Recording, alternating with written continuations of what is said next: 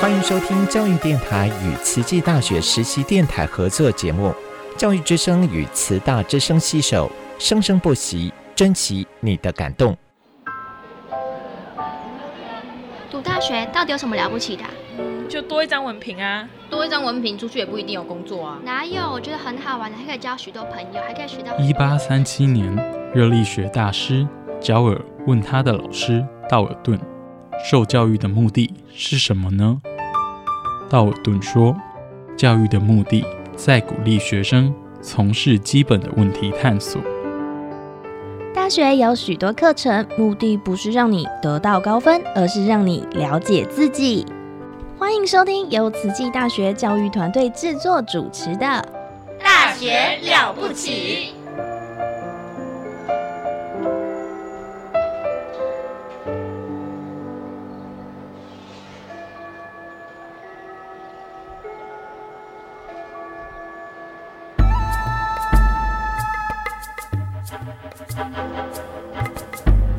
大学之道，守谦之道。十年树木，百年树人，传道授业，济世爱人，热情永不退。邀你空中来相会。您现在收听的是优质好节目《大学之道》。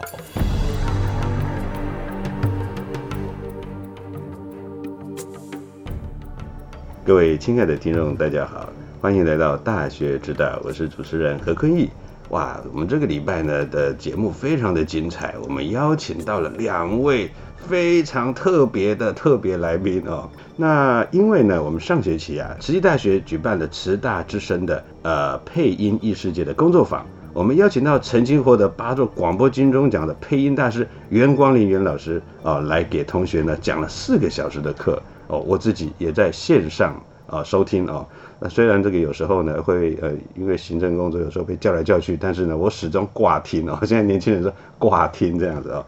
好，呃，那个同学们呢获益良多，我自己也获益良多，甚至于我也期待说，哎，哪一天呢可以真的呢哦邀请到袁老师哦来跟同学们呢这个当场面对面的互动哦，那会更好哦。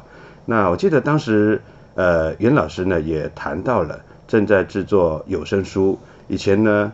啊，都说同学们要多看书，多看书。但是现在其实我们可以鼓励大家多多听书，因为声音其实很特别的。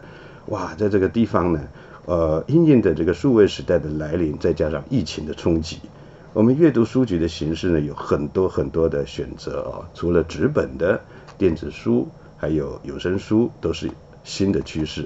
我们想请袁老师啊，来为我们谈谈这个呃戏剧配音。再加上录制有声书，啊，是否表现的方式有很大的不同呢？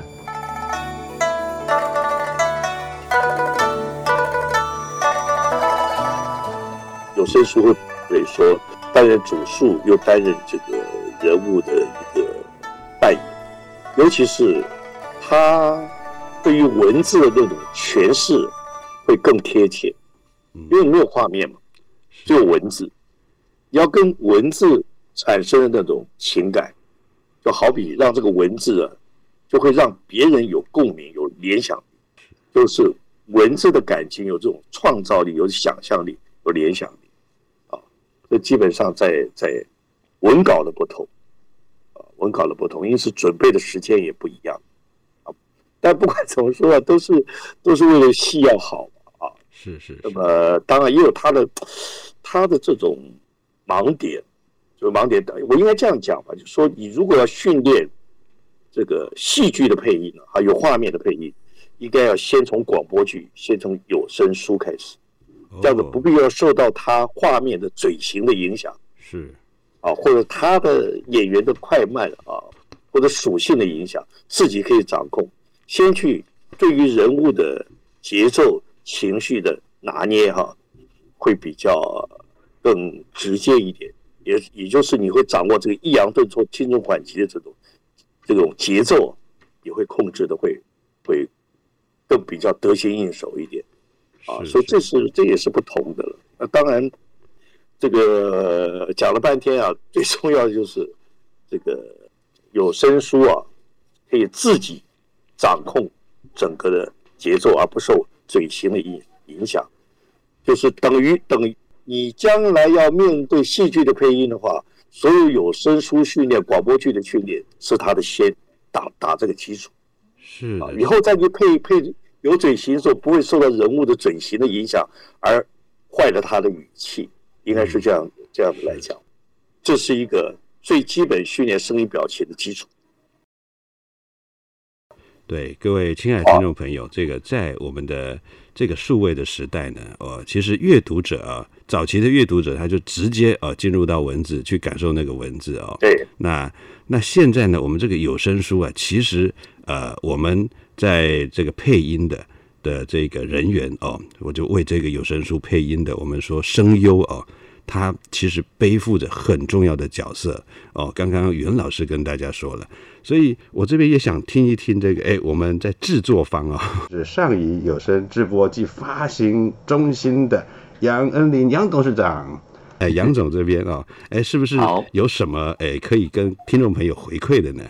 其实我觉得呃，现在因为 Podcast 啊，就是很。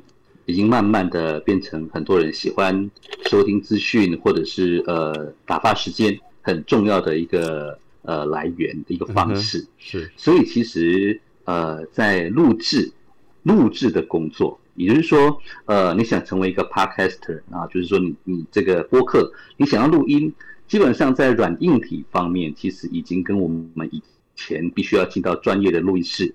然后呢，需要有人帮你控音啊，然后呃等等的这些的呃制播，我们称它叫做制作播播音的整个过程，已经跟以前呃大不相同了，已经很方便了哈。就是说你你在 PC Home 或者是你在任何的电商平台，你要选一支麦克风，你要找一个可以数位录音的，基本上我觉得它都已经是一个很普遍的工具啊。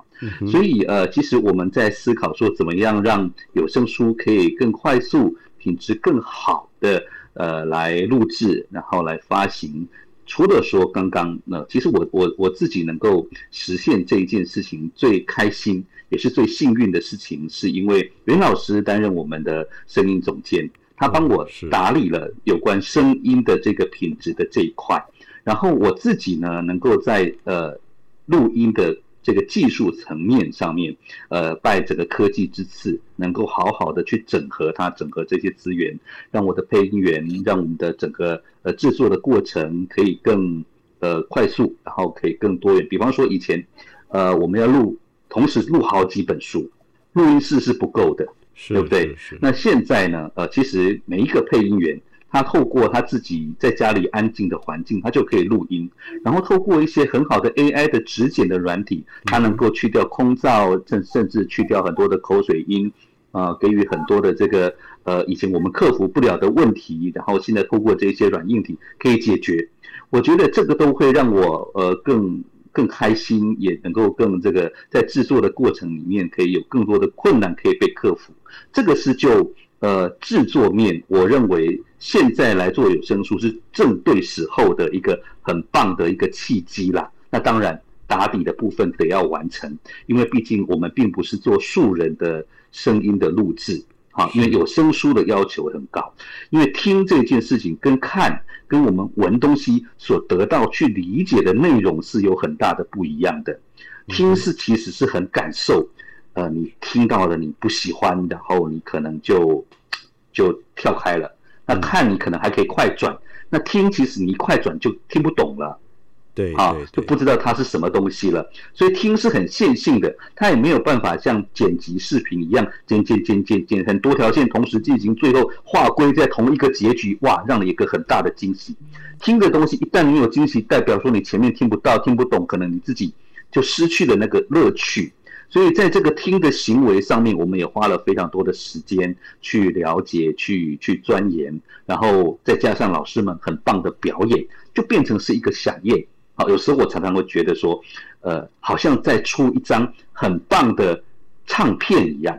哇！啊，只是说，只是说我们不是用像蔡依林啦，像这些歌星用唱的，我们是用念的。但这些念的每一个配音员都得要有几十年的功力才能够产出这样的内容，所以我觉得在制播方面，无论是人，无论是工具，无论是整个的制成，我觉得都是一个呃现在很新，包括新媒体的一个挑战了。这个嗯，跟大家分享。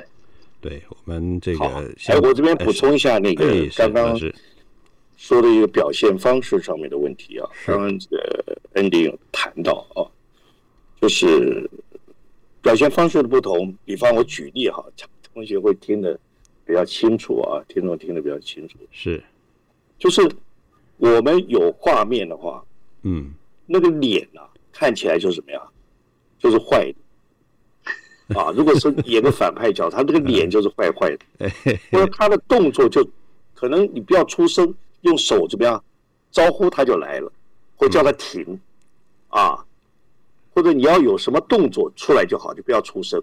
但是有声书呢，你要做的就要有气声跟语助词，比方我们一句说，哎哎哎哎嘿嘿嘿哎哎，让我亲一下吧，啊，这个声音就一定要有。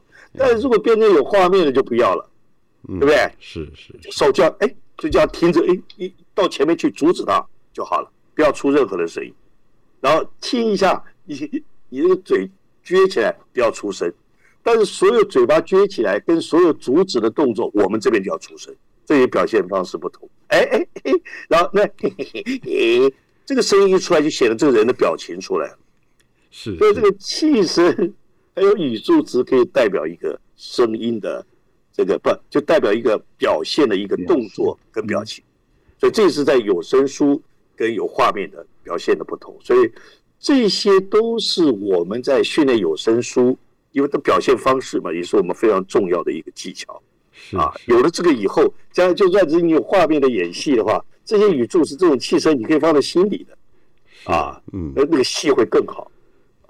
对，呃，其他的大在表现方面的话，我们像有画面的话，我们可以单收，单收，嗯，是啊，都有好几个角色，你收它以后再 mix 起来，混合起来啊。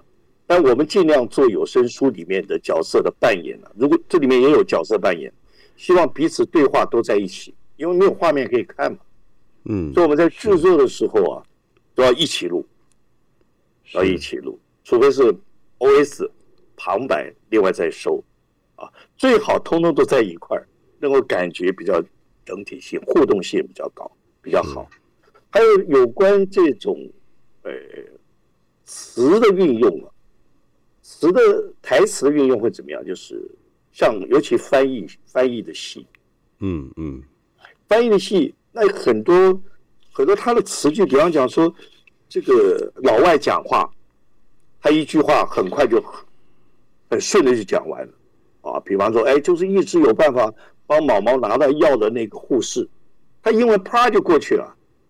但是我们要讲国语啊，那国语你要把它翻译的好，要在那么短的时间之内要翻译好，那个字有时候不能少，所以我们讲话就会很快。所以听了那个有画面的，好像就感觉到怎么配他们翻译的那种影片，外国人讲中国话就是不顺，原因就在这里。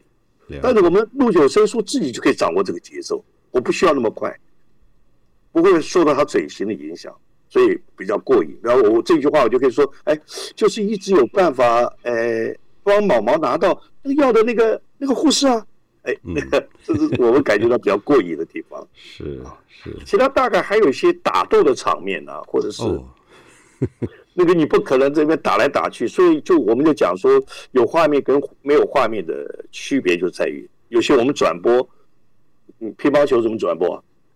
不好转播嘛。啊，你不是小飞侠跟小花豹现在上场要打乒乓球，他一个开球打过去，他就接过来打过来打过去，打过来打过去，要听的。但是看画面呢，就会看得很精彩了。嗯啊，这个就是表现的方式不同吧？是是。好，补充一点点。哇，这些都是功力之所在啊！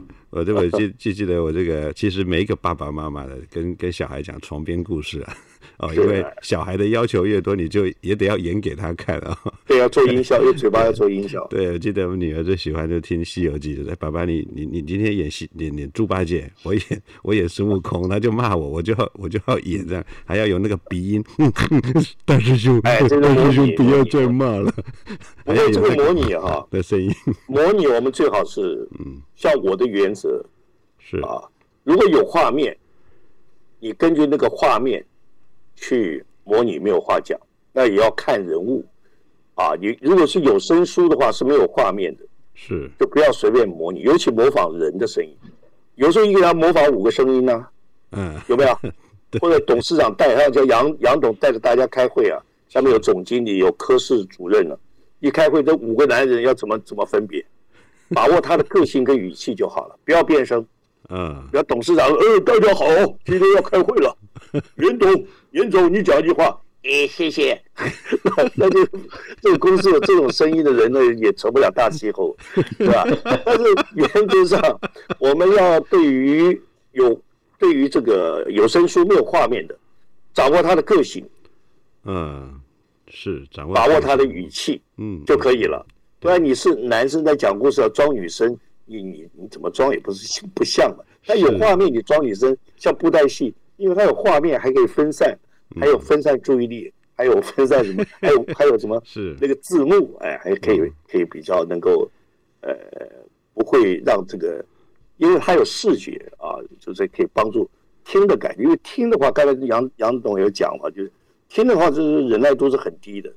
嗯嗯嗯。啊，忍耐度低，所以这一点也是一个特色，在所以我们在表现方式上面会比较注意，就是角色扮演上面。你刚才讲的那个猪八戒那个，因为都是约定俗成了，一直是大家那个感觉了。所以小孩很挑的，小孩很挑。所以如果达不到的话，我们建议家长们如果演的话，把那个语气讲出来就好了。好比说，爸爸跟妈妈说：“哎，你待会儿要怎么去啊？”妈妈回答：“哦，我坐计程车去，车钱你要付啊，就好了吧。”嗯，你不要说妈妈说，哎呀，我等一下做鸡，好辛苦不笑啊，我们都快被女儿搞疯了。对 对对，是啊，对我们这边呢，接下来要请杨总谈谈啊，呃，当时为何要成立有声书的平台？那现在呢，最受欢迎的是哪一类的有声书呢？我嗯，因为我自己呃，我不晓得为什么哈，我从很就青少年。的时候，我就很钟爱广播。我甚至因为呃，我很喜欢一个那个时代的一个广播名人，叫做楚云。我不晓得大家知不知道这位很知名的广播人啊？那我就想说，有一天我也希望能够成为一个广播人，所以我我专念的广播电视啊。哦，是。那我特别喜欢制作有声书、有声剧这类的东西。那但是因为毕竟呃那个时候我们电台啊数量等等这些都不是很多嘛，所以其实舞台也不是很多，所以我觉得那个就是一个放在自己心中流动的血意了啊，我可以这样讲，所以我一直有这样的一个想法哈，就是有一天呃我希望能够从事做声音的工作，那呃后来我念了口语传播哈，然后我研究所念的呃智慧财产权。啊，那其实呢，无论是制作节目、制播，以及口语表达，以及这个呃制作智慧财产权，其实这三个领域呢，刚好就是要做有声书的，因为有声书在这三个领域是极为重要的。哈，那所以我其实一直觉得说，呃，等待一个起风的机会。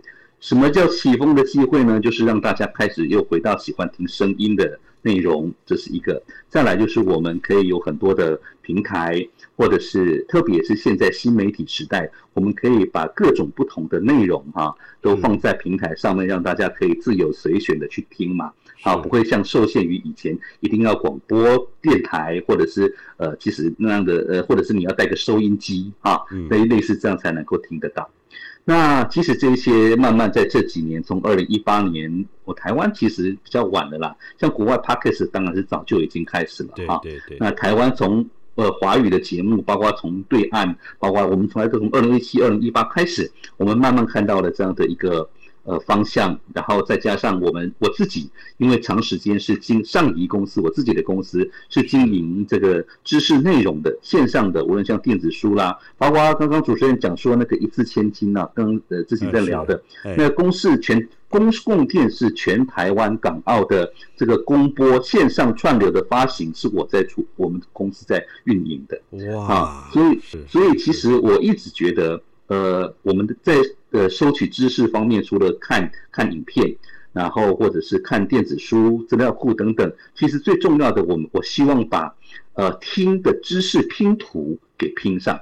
所以我在二零一九、二零二零在世新大学担任夜师，教新媒体网络广播。就在那个时候呢，认识了袁老师。哦，好，袁老师那个时候在世新教我配音，所以我就觉得好像那个风真的是起来了，所以我就开始进行所谓的有声知识的建构。那上好听是我我们我们公司对于呃个人的一个上好听有声知识平台了哈，知识线上全名大概是这样。我做的都是有声知识，包括有声书、有声课程、有声剧啊等等这方面都有知识含量的。那我觉得这个部分也是符合我自己一直以来的理想，当然服务所有的这些学校教育的知识的这些呃使用者。那我会觉得刚刚主持人有问到说呃。到底现在哪些东西听起呃是大家比较爱听的？那因为刚好我们也都有在博客来，也在读墨，有在 Kobo，有在知识线上，有在一刻精选等等各大平台，我们也都有这个上。经过这一两年，我们我自己的经验呢，哈，当然呃文学的东西，像刚刚老师的这个。呃，《纳尼亚传奇》啊，也是有很多。像我们前不久，我们去正大也有一个职人讲座，那里面大家对于《纳尼亚传奇》这套书，他也非常的有反应，大家也非常的喜欢啊。你看，袁老师一个人表演了两百多个角色了啊，这是一个非常巨大的一个 呃表演。童话，童话，对。然后，所以我觉得这些散文故事当然是 OK 的哈。特别是很多父母希望能够让小孩子听了哈，我们现在正在录一个很棒的三百六十五天的床边故事的一个一个系列哈。那呃，除了这个之外，我觉得大人比较会听的，大概都比较是心灵励志，还有一类啦，就是呃，像职场赚钱的部分啊。像袁老师也有念念一本是职场的《孙子兵法》的书啊，那个是在博客来一直挂着，是都是。畅销书前几名这样的一个一个呃呃呃排行哈，所以我觉得心理励志能够有这个呃职场，然后呃儿童文学等等，我想我想这个都是现在还算是非常非常热门类型的书籍，对，特别是听这件事情能够让大家把平面的文字变成立体化，我觉得这个是非常不一样的一种享受了。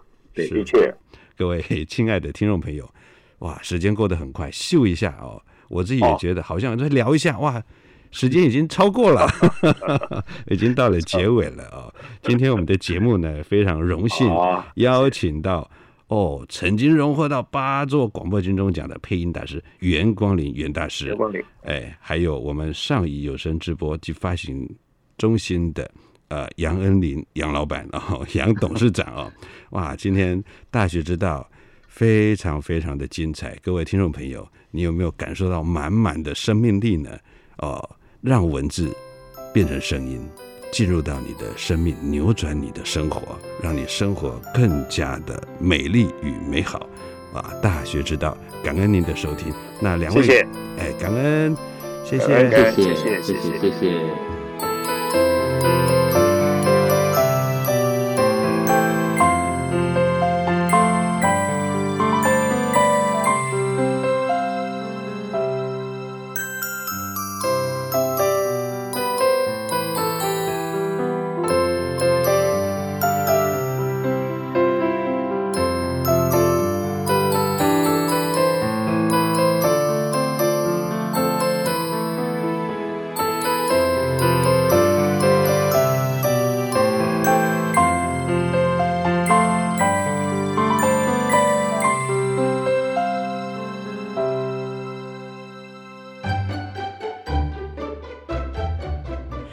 快逃！哎，没有了！哎，校长好。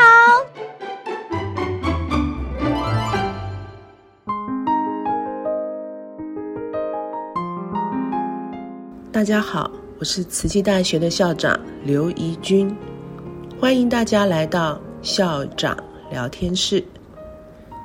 今天和大家谈谈人生三毒，毒是毒药的毒。人生的三毒呢，是贪、嗔和痴。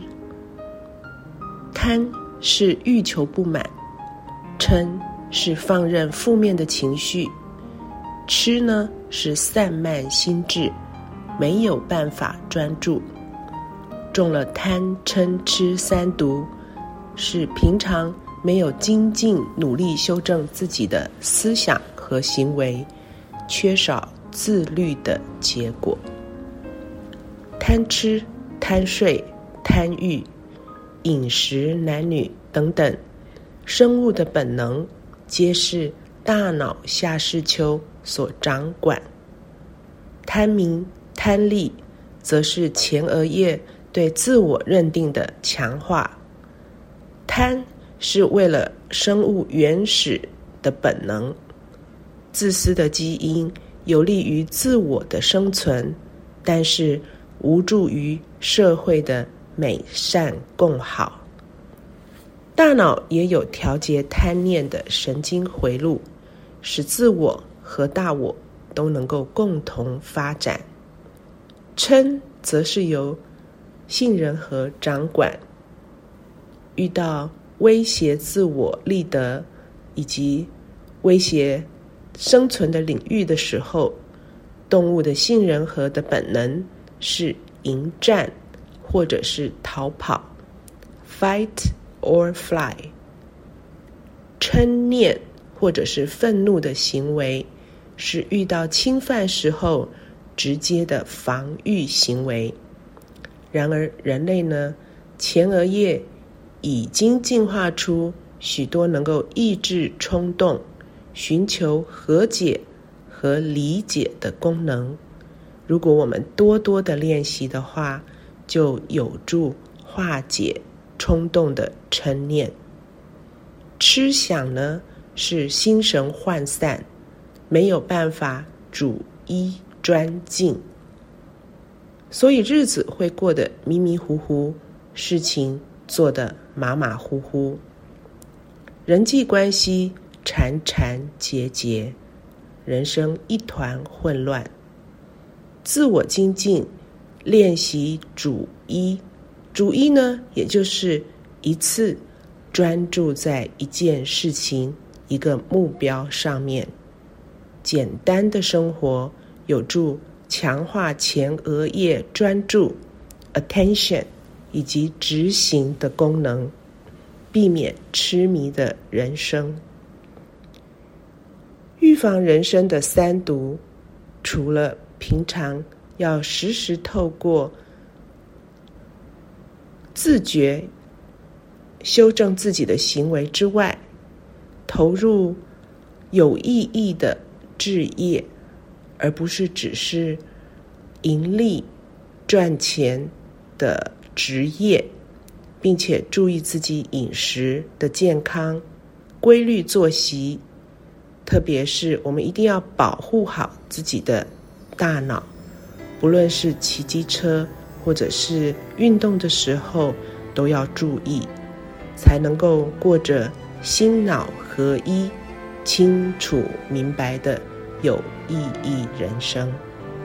祝福大家。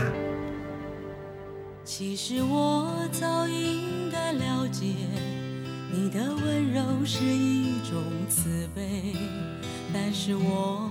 怎么也学不会，如何能不被情网包围？其实我早应该告别你的温柔和你的慈悲，但是我还深深的沉醉在快乐痛苦的边缘。你温柔的慈悲，不知该如何面对。再也不能给我任何安慰，再也阻挡不了我的泪水。你温柔的慈悲，让我不知道如何后悔，再也不可能有任何改变，再也愈合不了我的心碎。